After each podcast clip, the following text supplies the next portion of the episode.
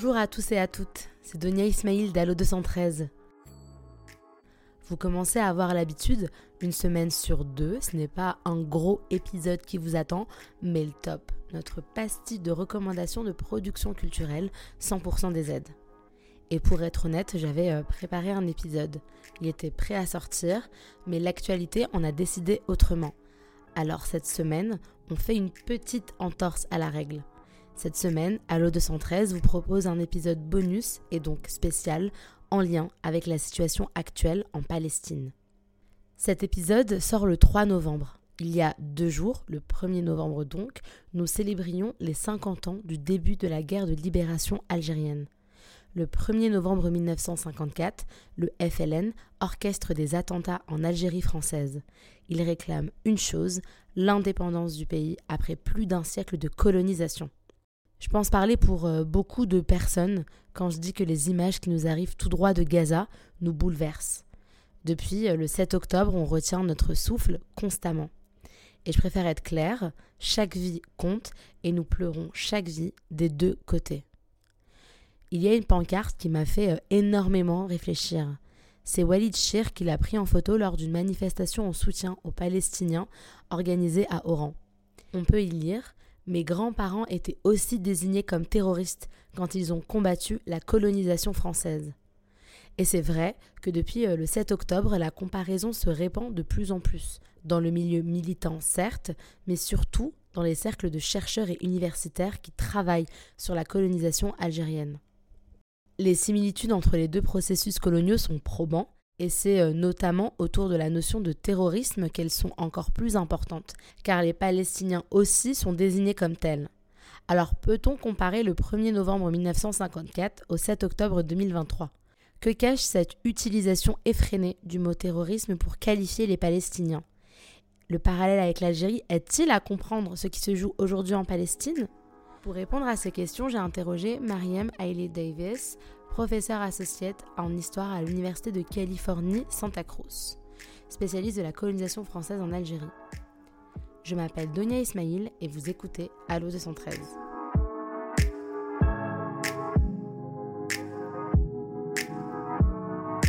Il faut être vraiment algérien pour oser des choses comme cela.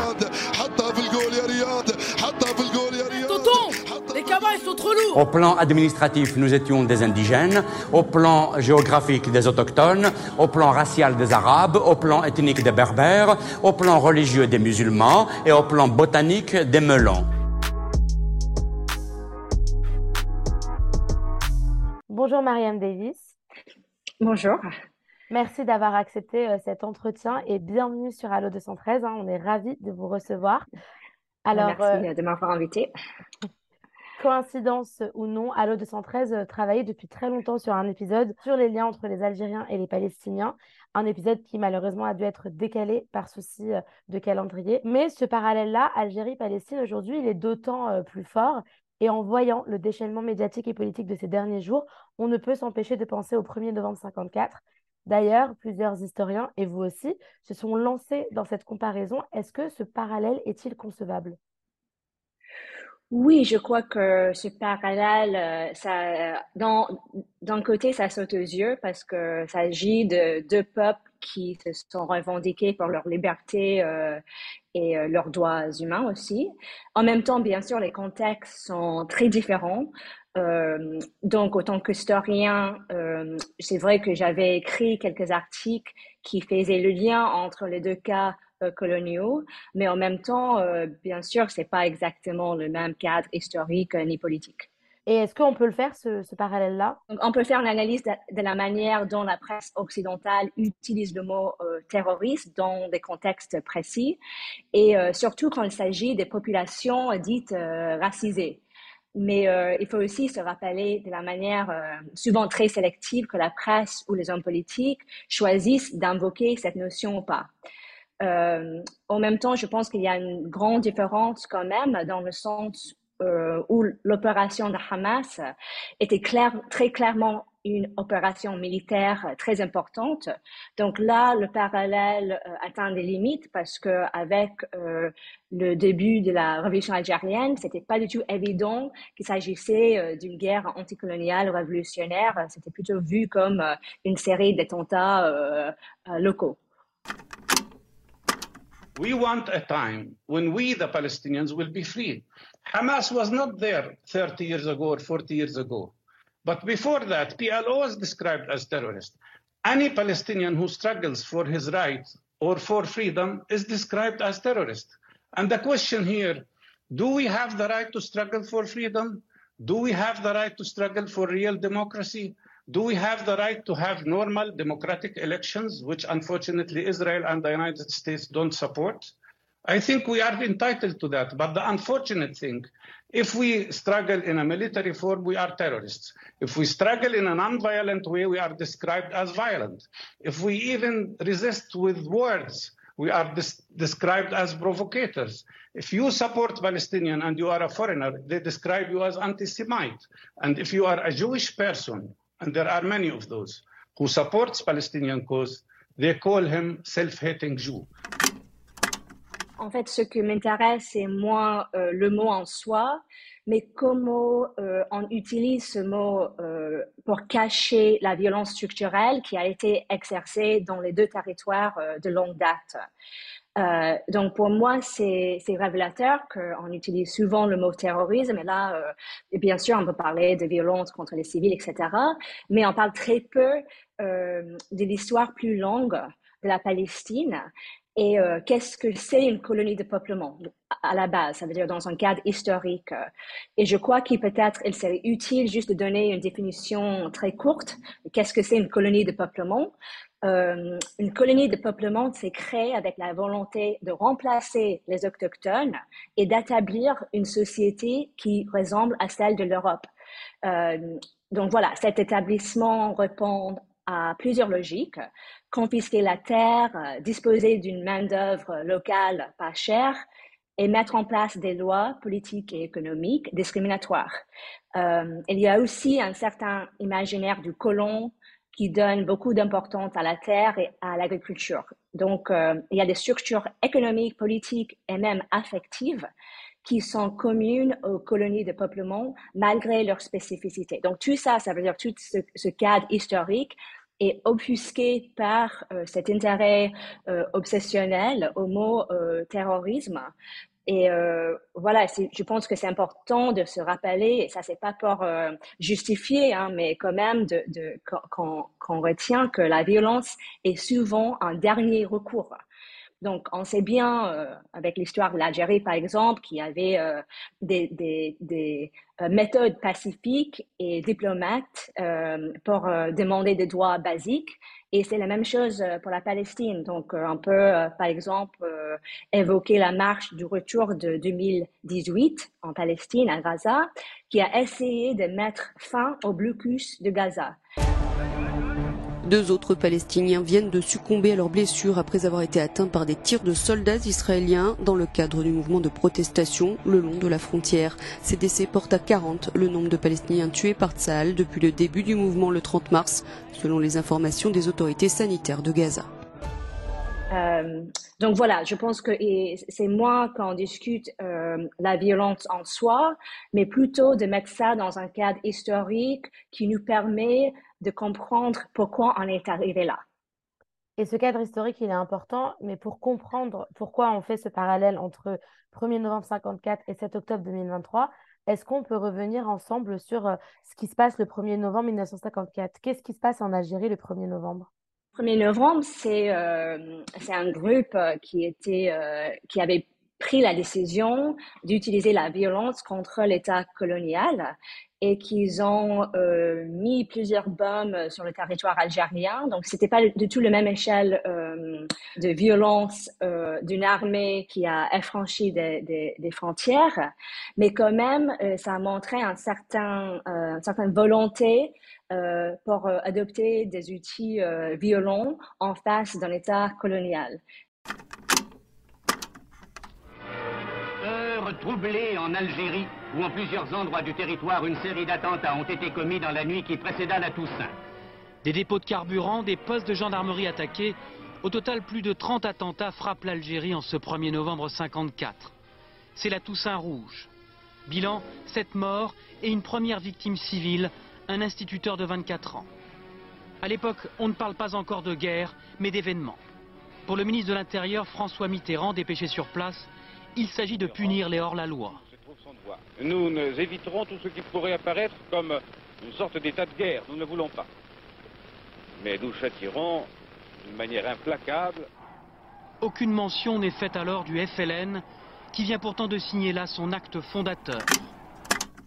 Et bien sûr, euh, c'est impossible de comprendre le 1er novembre 54 sans euh, voir les tentatives de négocier des réformes avec l'État colonial avant.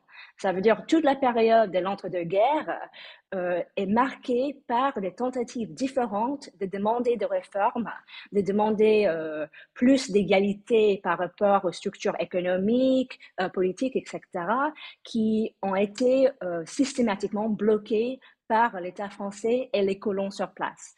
Donc voilà, c'est le 1er novembre, en fait, c'est un symptôme d'une histoire euh, de, longue date où les Algériens, ça veut dire les, Algériens autochtones, n'ont pas eu euh, euh, les mêmes droits que les Européens qui ont été dotés de la terre et des avantages importants à partir de 1800.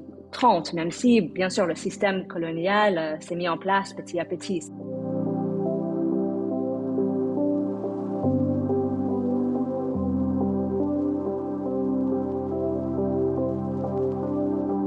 Sur Twitter, vous avez lancé un jeu, donc c'est des coupures de presse, et le but est de trouver si ces coupures de presse parlent du 1er novembre 54 ou du 7 octobre 2023. Qu'est-ce que vous avez voulu euh, montrer avec ce jeu-là? Bah, Je pense que ça s'agit de deux, deux interventions. Ensuite, Twitter, c'est pas un format très propice aux discussions euh, nuancées, mais quand même, euh, je voulais montrer qu'on doit parler de la Palestine dans un cadre plus large, celle des colonies de peuplement euh, en général. Et deuxièmement, que c'est c'est cet langage du terrorisme et des vagues terroristes cache en fait une histoire, une histoire euh, de la déposition, euh, de la confiscation des terres et euh, des tentatives pacifiques qui ont précédé ces moments de violence. Donc, c'est pas pour faire une équivalence absolue, bien sûr, mais plutôt de donner des outils à comprendre le conflit avec des autres repères historiques. Et il y avait aussi beaucoup de gens qui ont, par exemple, euh, posté des citations de Franz Fanon, aussi, qui était un, penseur euh, très cher, euh, qui a participé à la révolution algérienne et qui ont été aussi évoqués par des Palestiniens dans leur lutte pour la liberté et la dignité humaine. Donc, c'est pour mettre en dialogue ces deux, euh, ces deux luttes qui, euh, ensuite, c'est pas que des chercheurs qui les, euh, qui les, qui, a introduit euh, ce parallèle. L'on a eu le tort jusqu'à maintenant de vouloir présenter le problème palestinien comme un problème du Proche-Orient. Ce problème concerne en premier lieu tous les pays arabes où qu'ils se trouvent, il concerne en deuxième lieu tous les pays qui croient à la notion de la liberté, parce que ce problème est essentiellement politique. Il n'a ni un aspect racial, ni un aspect religieux. Pour preuve, je vous dirais que notre engagement auprès de la cause du peuple palestinien n'a d'égal que notre engagement aux côtés de la cause du peuple vietnamien, par exemple, avec qui nous n'avons ni des affinités de race, ni des affinités de religion. Il n'a d'égal non plus que notre engagement aux côtés de la cause du peuple d'Angola, du Mozambique, de la Rhodésie ou de l'Afrique du Sud.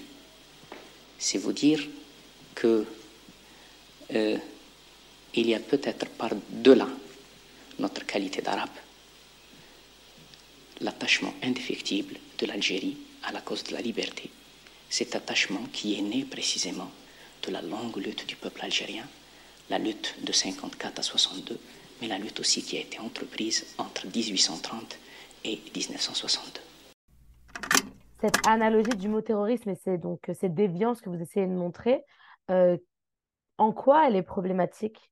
Bah, c'est problématique parce que on a tendance d'appliquer ce mot selon le cas. C'est pas un critère euh, euh, scientifique qui on, applique systématiquement. bien sûr, il y a une définition légale de qu'est-ce que c'est le terrorisme, mais comme je, je, viens de le dire, souvent la presse occidentale l'utilise pour des contextes précis et surtout pour des populations racisées. donc, il y a une manière assez sélective euh, selon euh, euh, dans lesquels on utilise, on utilise ce vocabulaire. donc, c'est moins pour. moi, je veux pas, bien sûr, justifier la violence ni d'égaliser les, les, les, différents types de violences qui ont été commis en Algérie et en Palestine, mais plutôt d'indiquer ce cadre plus historique euh, qui, je pense, est nécessaire pour comprendre euh, les deux conflits.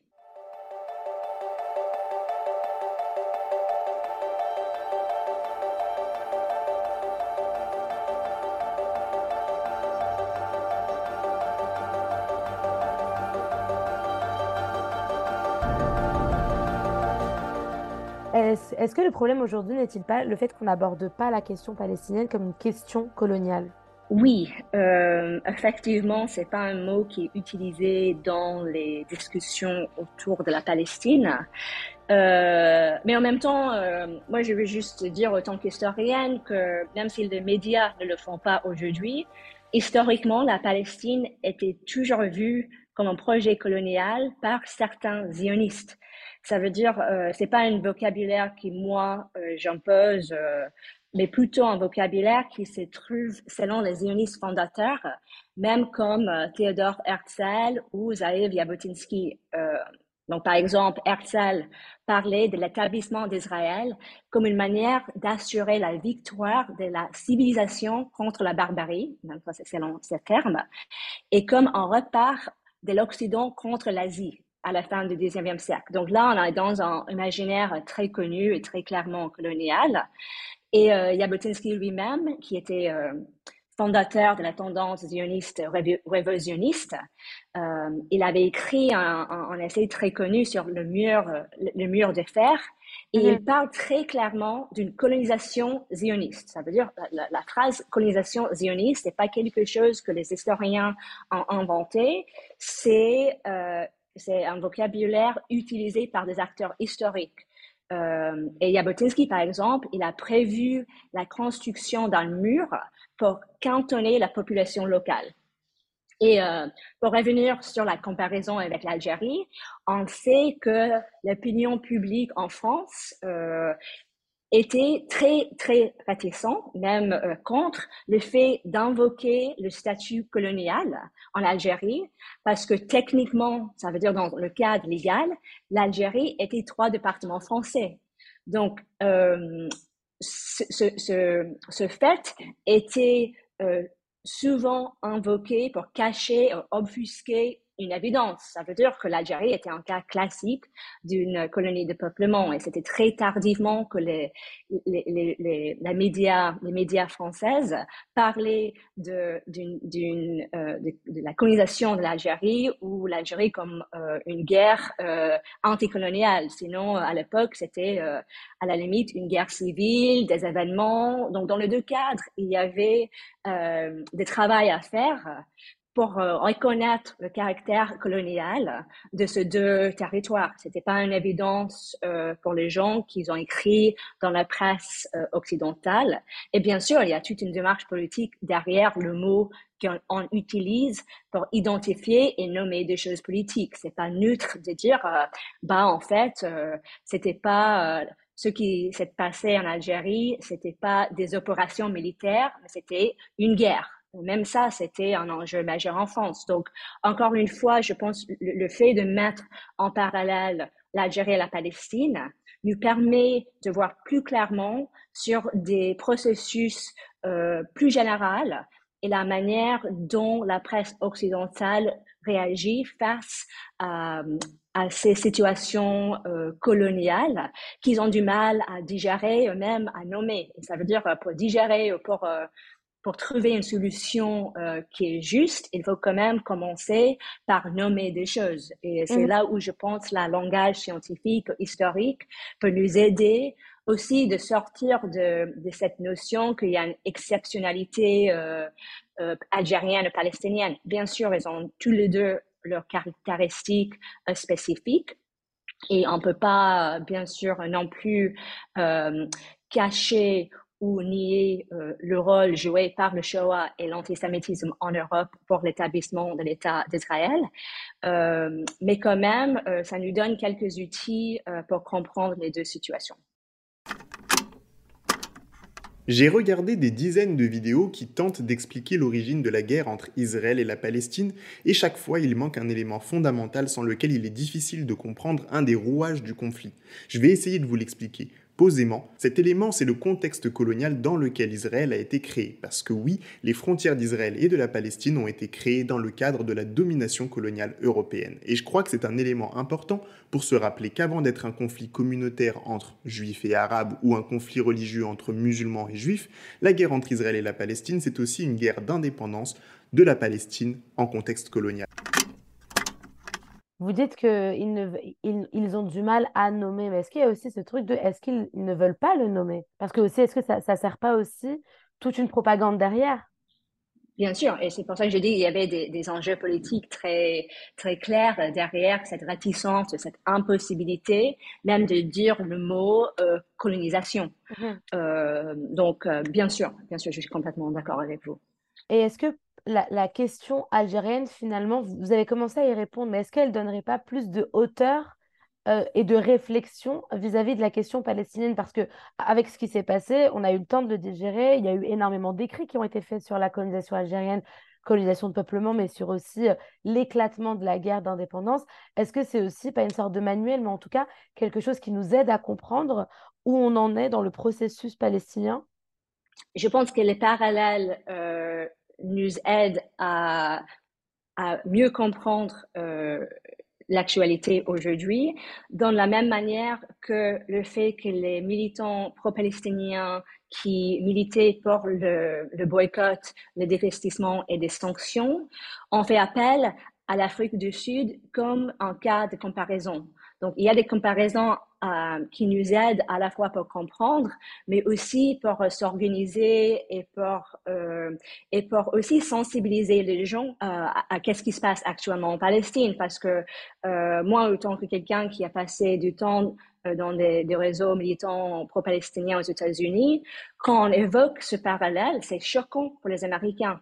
Parce que les Américains, bon, ils connaissent très peu l'Algérie, mais l'Afrique du Sud leur parle, ils ont suivi cette lutte, et même le fait de, de, mettre les deux histoires dans, le, dans un contexte euh, similaire, d'évoquer les, les similarités, c'est aussi une manière de sensibiliser, de donner des outils à comprendre et aussi de détourner la presse, euh, ça veut dire mainstream, qui continue à nous donner euh, les mêmes stéréotypes, euh, les mêmes clichés, et en fait nous empêche de voir la violence structurelle qui a été au cœur de, de, de projets de longue date. Donc voilà, je pense que de mettre la Palestine dans un cadre comparatif, ça nous donne des outils euh, pour aussi euh, mieux comprendre, mais aussi de mieux parler et de mieux faire face aux médias qui ont, comme vous avez déjà dit, leur propre euh, idéologie et projet politique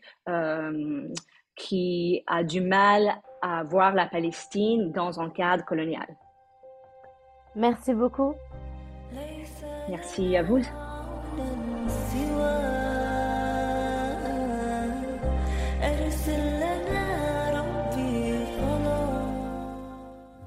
Could say this almost without, without qualification, right from the moment I arrived in the West in, in the early 50s until the present. Initially, there's always a sense in which, as an Arab and obviously as a Palestinian, you feel in some way criminalized or delinquent. so powerful is the definition of you as somebody who's outside the pale. I mean, whose sole sort of purpose in life is to kill Jews. راجع تاني على أرضي. الأقصى صلي فيه فردي. جاية معاكوا الطيران. أنا زميلي جاية معاكوا أرضي. فداي فداي فداي أنا مش ماشي أنا في مكاني. على خط النار كل ليل ونهار ولو هموت في إيدي سلاحي. حد ما يجي النسيم ورا إزاي نجيب؟ إحنا في صف العزيز. سامحنا يا رحيم إننا عاجزين. عمره ما كان تطبيع شفنا السفاحين تقتل طفل بريء. في دمه بتستبيح زي في التاريخ بدموع التماسيح. قاتلي الأطفال صانعي الأهوال. الأقوال سارقي لا مال أطفالنا تدينا عايشين بلدنا ومنا ما ماشيين أرضنا وفيها بس وين العزل بدون سلاح. لكن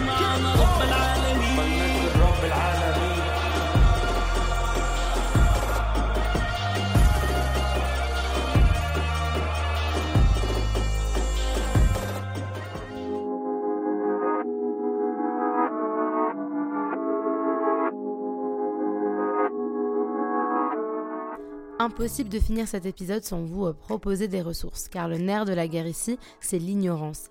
Alors voici quelques titres à retenir pour en savoir plus sur la colonisation en Palestine. Le premier, Israël-Palestine, l'égalité ou rien. C'est un livre donc du penseur palestinien Édouard Saïd, et c'est un très bon essai pour saisir ce qui se joue aujourd'hui. Je citerai euh, qu'une seule phrase, le choix est clair, c'est soit l'apartheid, soit la justice et la citoyenneté pour tous. 20 ans après euh, sa publication, ces lignes n'ont malheureusement pas pris une ride. Il y a aussi le documentaire euh, Génine Génine, sorti en 2002 et réalisé par Mohamed Bakri, qui se penche sur euh, l'après-conquête israélienne d'avril 2002 et la destruction partielle du camp de réfugiés de Génine. Les survivants y racontent leurs témoignages. Il y a aussi le guide que je vous ai concocté sur Instagram et qui retrace le soutien infaillible et l'histoire qui lie l'Algérie aux Palestiniens. Et on vous conseille aussi OLP vers l'État palestinien d'Alain Grèche, Boire la mer à Gaza d'Amira Haas et la revue Journal of Palestine Studies. Bref, la suite de la liste composée par Ager Ben Boubaker est dans le descriptif de l'épisode et sera disponible sur notre compte Instagram. Vous venez d'écouter Allo 213, un podcast 100% indépendant à retrouver sur toutes les plateformes d'écoute.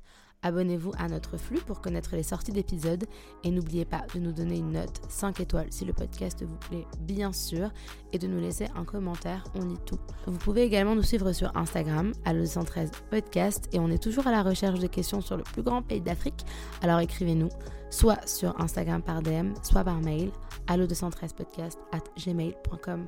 On se retrouve très très bientôt.